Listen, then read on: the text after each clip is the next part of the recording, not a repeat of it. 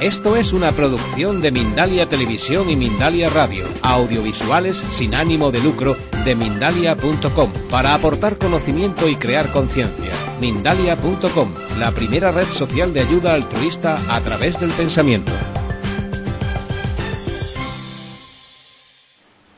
Este libro, eh, en realidad, bueno, pues lo escribí para compartir estos años en los que yo llevo implantando la inteligencia emocional en mi vida y en realidad lo que quería era compartir con otras personas esta experiencia de cómo explotar esta mente, ¿no? Y lo que quiero hoy en esta presentación del libro es introduciros en uno de los capítulos que es Otra realidad es posible, porque para mí ese capítulo es la síntesis de ese cambio tan importante que produce en ti cuando aplicas la inteligencia emocional en tu vida y esa verdad que nos cuesta tanto creer, que significa tú, a través de tu pensamiento, creas, creas tu realidad. Pero lo voy a hacer a través de un ejemplo, ¿vale? Porque va a ser muchísimo más fácil de entender. Esto es como me gusta a mí también plantear las cosas, ¿no? Siempre desde los ejemplos. Bien.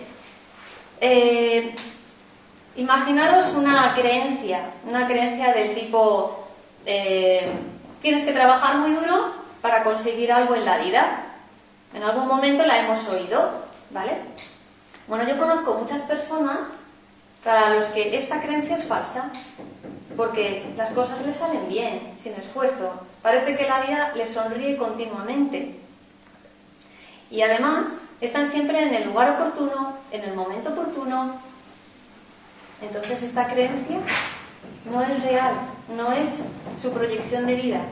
Sin embargo, sí hay otras personas que tienen que trabajar muy duro realmente, que están afrontando un montón de obstáculos, que un día pasa una cosa y otro día pasa otra, y están apagando fuegos, ¿no? De manera continua. Vamos a hablar de María. ¿Vale? María es una persona a la que esta realidad sí se ha convertido en una forma de vida, en una creencia que conduce su vida. Vale, ¿qué le ocurre a María? Bueno, pues María, por ejemplo, pongamos que cuando va a organizar algo, da igual que sea en su vida privada que en su vida profesional, se encuentra siempre con que algo puede ir mal, porque ya su experiencia se lo ha indicado así, ¿vale? Puede haber retrasos, por ejemplo, en los comunicados, ¿no? De tener que llamar a una persona, y tienes que mandar algo y entonces se retrasa, ¿no? O llamadas que haces o mensajes que mandas y no recibes respuesta. Eso es muy habitual. Sobre todo en el mundo del trabajo, esto de que mandas un mensaje y nadie te contesta. Entonces, espera, bueno, ¿me contestará que sí o me contestará que no? O doy por obvio que si no me contestas que no. Pero bueno, el caso es que te mantienen en ese estado de espera, ¿no?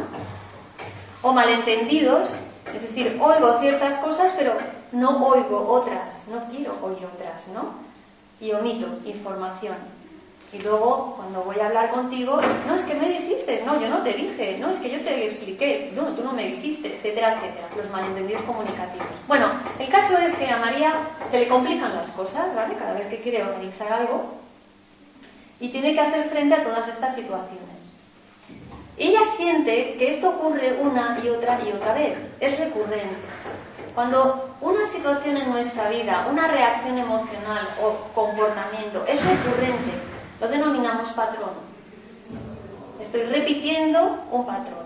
Un patrón que se manifiesta primero con la emoción, en este caso sería una cierta tensión, ¿vale? De, uff, algo va a poder ir mal, estoy haciendo las cosas, estoy haciendo mi trabajo, sé que las cosas salen adelante, yo soy buena haciendo lo que estoy haciendo, pero ya me preparo, ¿no? Para la que me viene. Entonces yo estoy albergando un cierto grado de tensión en el proceso de ese trabajo que estoy llevando a cabo. También desde el punto de vista del pensamiento. El pensamiento respecto a expectativas negativas, anticipación de problemas.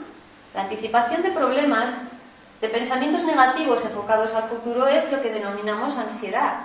Y la ansiedad nos conduce al estrés. Por lo tanto, estoy dentro de esa dinámica de pensamiento que me puede conducir al estrés. Y luego el comportamiento.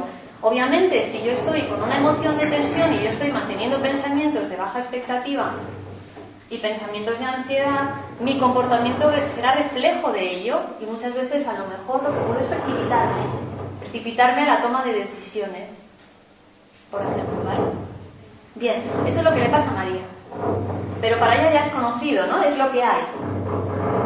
De repente María viene uno de mis cursos, a una de mis charlas y descubre que, oh, vaya, posiblemente podría haber otra posibilidad, ¿no? Otra realidad. Las cosas pueden cambiar. ¿Por qué pueden cambiar? Bien, lo que no va a cambiar nunca es el hecho de que tu conexión neuronal, tu respuesta neuronal sea diferente. La respuesta neuronal es la misma. Se generó una creencia, un pensamiento, un camino y ese arraiga en tu mente. Y está ahí y va a estar ahí siempre. Lo que no está es conscientemente, está inconscientemente. Pero va a estar toda tu vida, ¿vale? Sobre todo va a estar si esa creencia, ese pensamiento arraigó en los primeros años. En los primeros años, toda aquella información, todo ese aprendizaje que nosotros adquirimos, obviamente está en esa defensa ¿no? de la memoria que pertenece sobre todo al inconsciente. Porque si no, no podríamos seguir acumulando conocimiento. ¿Vale? Nuestro consciente es muy pequeñito comparado con la gran carga de inconsciente que estamos acumulando. ¿Me entendéis? Entonces, el pensamiento se va a quedar ahí, la creencia se va a quedar ahí y el patrón se va a quedar ahí. Eso no va a cambiar. Pero lo que puede hacer María es crear otro. ¿Vale? Puede crear otro patrón alternativo, paralelo. Bien. Total, que María dice, pues estupendo, pero no me creo todavía eso de que lo que yo pienso es luego reflejo de mi realidad. Entonces, como a María le pasa a muchísima gente. Y yo les aconsejo que tomen otro camino. Que se focalicen en sus propias experiencias. En este caso, por ejemplo, María necesita la confianza. Confiar en que las cosas pueden ir bien, ¿vale? La confianza. Así que le invito a María a que lleve a su memoria todos aquellos acontecimientos en los que gracias a la confianza obtuvo resultados satisfactorios. Una vez que se recrea en esos pensamientos, va viviendo esas experiencias y se sumerge de pleno en ellas, desde el punto de vista también emocional, de sentir esa confianza, esa seguridad, ¿vale? Cada vez que lo va haciendo, le va dando fuerza a un nuevo pensamiento. Y este nuevo pensamiento es yo puedo. Yo puedo confiar. Porque su vida le ha demostrado que puede hacerlo. Pero para poder alcanzar esos recuerdos, el estado en el que tiene que estar María es un estado diferente del estado normal en el que estamos trabajando y viviendo todos los días. Es un estado de relajación. ¿Vale? Entonces, a través de la relajación es más fácil conectar con esa parte de nuestro cerebro que se ha quedado un poco relegada, ¿no? A un segundo plano, esa memoria que se ha quedado relegada en un segundo plano. Es más fácil acceder ahí cuando estamos relajados. Total, que María lo lleva haciendo durante una temporada. Y entonces lleva tiempo refrescando esa información y volviendo a sentir ese estado de confianza. ¿Qué es lo que va a pasar? Pues que se le van a ir ocurriendo una serie de situaciones, circunstancias en la vida que la van a poner a prueba respecto a esa nueva emoción, ese nuevo pensamiento. ¿Confías o no confías? Y ella confiará, porque es una situación nueva. ¿Vale? El cerebro funciona de la siguiente manera. Yo tengo una idea, un germen que ideé por primera vez, un comportamiento en base a una circunstancia. Bien, si yo eso lo he hecho una y otra y otra vez he guardado una memoria. Pasan los años. Y de repente yo me encuentro con una situación levemente parecida a esta. ¿Vale? Pongamos que en el caso de María, cuando está organizando algo, cuando está organizando algo, en todo lo que es el proceso que lleva a cabo para organizar algo, hay un elemento, o dos, o tres, da igual, que coinciden o con algo que vivió en el pasado, no personalmente, sino que observó en su ámbito familiar, pongamos que su padre o su madre, pues organizaba de repente pues los festines del fin de semana con los vecinos del barrio. Vale. Tal como la madre organizara ese evento, tal como ella lo sintiera y lo viviera, eso es lo que le ha trasladado a su hija. Y si le ha impactado, porque en este momento le influía porque su madre era una mujer de referencia para ella, eso se ha quedado en su memoria. Y relaciona. Organizar un evento significa estrés. Ya está. Eso se terminó en un momento dado cuando la niña tenía uno, dos, tres años, da igual. Pero hoy, de adulta, cuando está iniciando algo, cuando pone en marcha algo, eso se dispara. Y es así como funciona el cerebro. Lo relaciona y dice, ¿qué pensamiento, qué comportamiento es necesario ahora? ¿Qué he aprendido yo? ¿Cómo afronto yo este tipo de situaciones? Así. Y por eso se le llama patrón. Se dispara solo, se activa solo. ¿Vale? Es algo que no está en nuestro control. Pero se activa desde el inconsciente. Por eso no está en nuestro control. Pero funciona igual cuando nosotros hacemos cosas que no salen bien, ¿vale? O cosas en las que aplicamos cualidades positivas como puede ser, por ejemplo, la confianza. Funciona igual. Tenemos patrones también de pensamiento tanto negativo como positivo, de comportamientos que nos perjudican o nos benefician, ¿vale? El patrón se genera exactamente igual.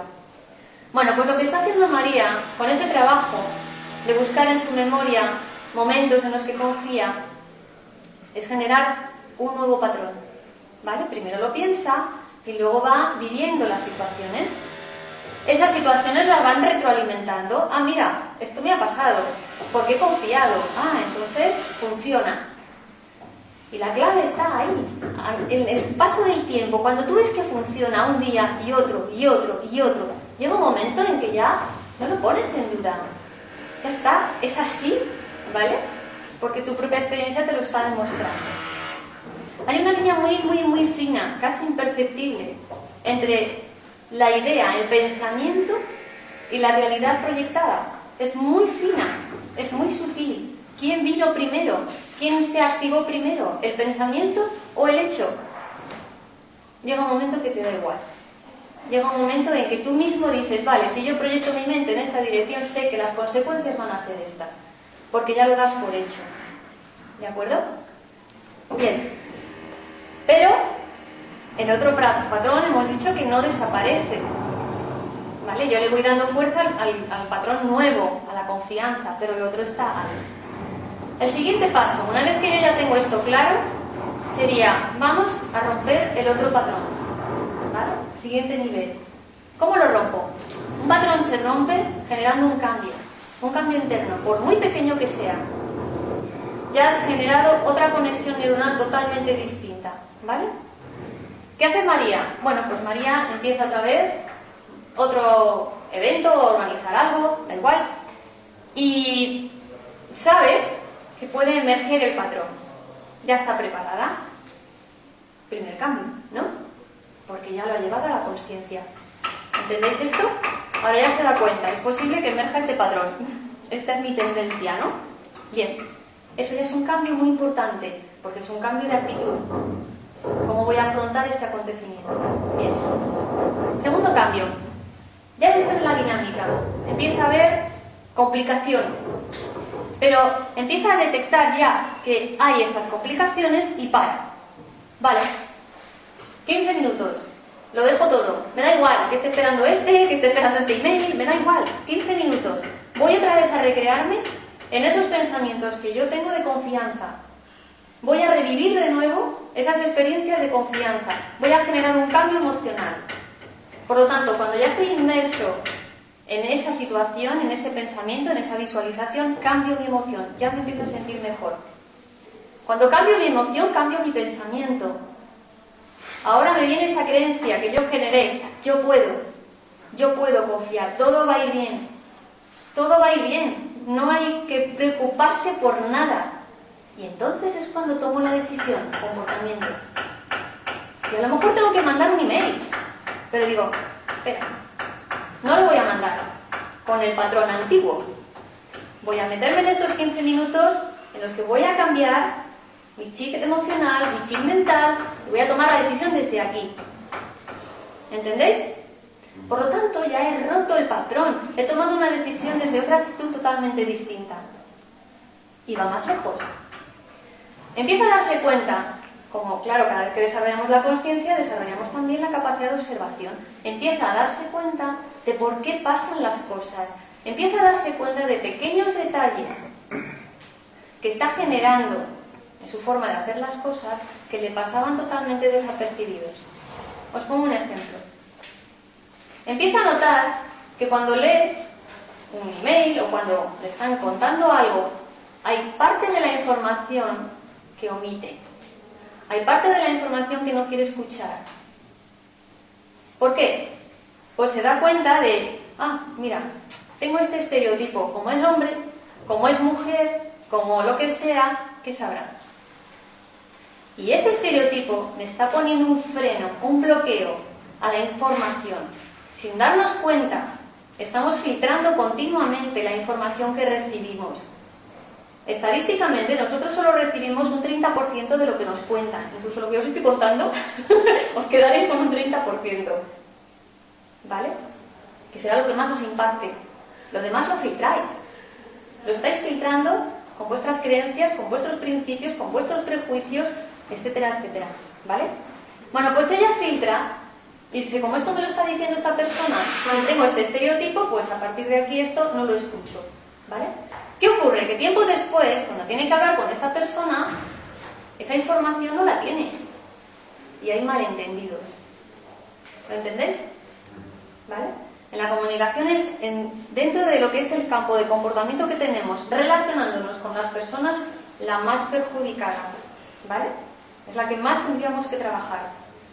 Porque tiene todo ese backup que decimos de filtros que hacen que no nos podamos entender. ¿Vale? Pues María se está dando cuenta de ese tipo de detalles. Cuando te estás dando cuenta de esos detalles, les pones remedio y empiezas a cambiar, ¿vale? Empiezas a cambiar cosas en ti. Y es ahí donde se genera ese cambio de vida o ese cambio de capacitación o ese cambio que tú buscas. El gran cambio, ¿vale? Es ahí, cuando tú empiezas a ser consciente de todos esos detalles y les vas poniendo remedio. ¿Me entendéis? ¿Sí? De manera que las nuevas creencias están conviviendo contigo con las antiguas. Pero cuanta más fuerza le des, más arraigan en tu memoria. Cuanto más impacto emocional tengan, más huella van a dejar y más fuerza. Por lo tanto, serán las que más predominen en tu vida. Hay personas que me vienen a las charlas o a mis cursos que esto ya lo saben. Llevan mucho tiempo en esta dinámica. Y me preguntan, ya, yo todo eso lo sé, pero resulta que no consigo lo que quiero, no avanzo. Y tengo la sensación de que muchas veces tomo decisiones equivocadas. ¿Por qué? Bueno, hay varias razones por las que esto ocurre. ¿Por qué tomamos decisiones equivocadas o por qué no llegamos a conseguir los deseos?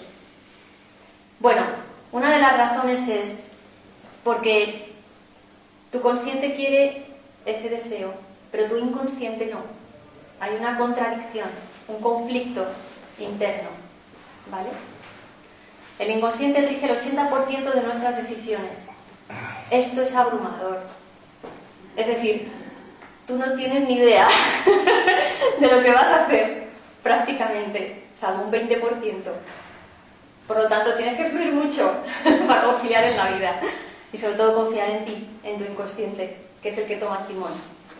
Hasta el punto de que cuando tú vas a generar un pensamiento décimas de segundos antes, quien ha tomado la decisión, quien ha introducido primero un pensamiento ha sido el inconsciente, no el consciente.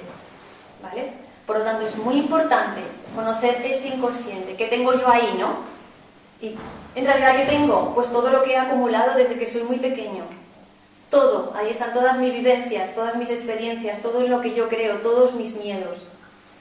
Entonces es importante también tener esto en cuenta. ¿La decisión es realmente mía? ¿O realmente me estoy boicoteando por algo que hay en mi inconsciente que no conozco? La mayor parte del boicot que nosotros nos autoponemos en, la toma de decisiones viene dada por miedo. ¿Vale? La mayor parte. Son los obstáculos más importantes que nos ponemos. Si no reconozco mis miedos, si no los conozco, obviamente me estoy boicoteando y no me entero. ¿Y qué es lo que hago? Proyecto fuera. No, son las circunstancias, son los problemas, son otras personas, es la crisis, es el cambio, es tal, es lo otro. No me entero que soy yo. Soy yo quien a través de lo que decido y lo que no decido voy conduciendo mi camino, ¿vale? Conduzco mi destino. No es el otro. No es lo que me pasa, me pasa por algo, ¿vale? Yo lo busqué. Entonces, es muy importante tener esta información. ¿A qué tengo miedo? ¿Qué temo? Y muchas veces lo que tememos es lograr el deseo, ¿vale? Lograr el objetivo. No es el objetivo en sí, sino las consecuencias, ¿vale? Porque si yo me planteo, a mí me da miedo lograr este objetivo, no me sale ninguna respuesta. No, si es lo que quiero, si me hace sentirme fenomenal pensar en ello, ¿qué es lo que me frena? Me frena las consecuencias de conseguirlo, ¿vale? Porque conseguirlo a lo mejor implica un cambio en mí, o implica un cambio en mi entorno, o implica un cambio en la gente que me rodea, ¿vale? Y eso es lo que me afecta. Y como no lo sé conscientemente, no le estoy prestando atención, yo me boicoteo, ¿vale? Y hago lo que sea sin darme cuenta para que no salga. ¿Sí? y luego hay también una tercera razón muy importante, y es eh, está muy vinculada con el estrés, con el estado de vulnerabilidad. El estado de vulnerabilidad es cuando nosotros estamos desequilibrados, ¿no?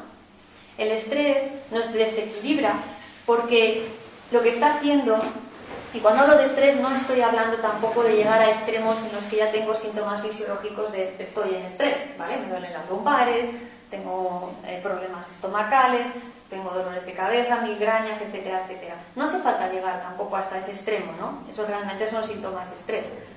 Puedes estar en un previo y el previo te lo está indicando el ritmo en el que tú vives. Todas las personas que, y esto lo sé por mi propia experiencia porque tengo tendencia a hacer muchas cosas y a vivir de manera acelerada, todas las personas que acumulamos un montón de actividades y marcamos un ritmo muy rápido en la manera en que hacemos las cosas, lo que estamos haciendo es sobrecargar nuestra máquina, que es nuestro cuerpo. Es como si tuviéramos una caldera de carbón, ¿vale? Le estuviéramos echando carbón, echando carbón, echando carbón. Llegará un momento en que eso está a tope, ¿no? A riesgo de que estalle, ¿cierto? Pues a nosotros nos pasa igual, ¿vale? Entonces, ¿cómo interpreta el cuerpo eso? Pues el cuerpo llega un momento en que hasta un límite le parece aceptable, ¿vale? Es un ritmo normal, aceptable, pero a partir de ahí empieza a dar la señal de alarma. ¿Qué es la señal de alarma? Bueno, pues es un circuito neuronal que nosotros tenemos que activa dos emociones fundamentales y muy básicas, que son el miedo y la ira. Si activamos la emoción del miedo, lo que va a ocurrir es que en el deseo de ese objetivo veremos un montón de peligros donde no los hay. ¿Vale? Y si se activa la ira, veremos un montón de enemigos donde no los hay. Y esa percepción es la que va a distorsionar nuestras decisiones. Porque estaremos bajo esos miedos, ¿no? esas precauciones. Es que ese no digo lo que pienso, o no me atrevo a dar este paso o a hacer esto por ese miedo, ¿no?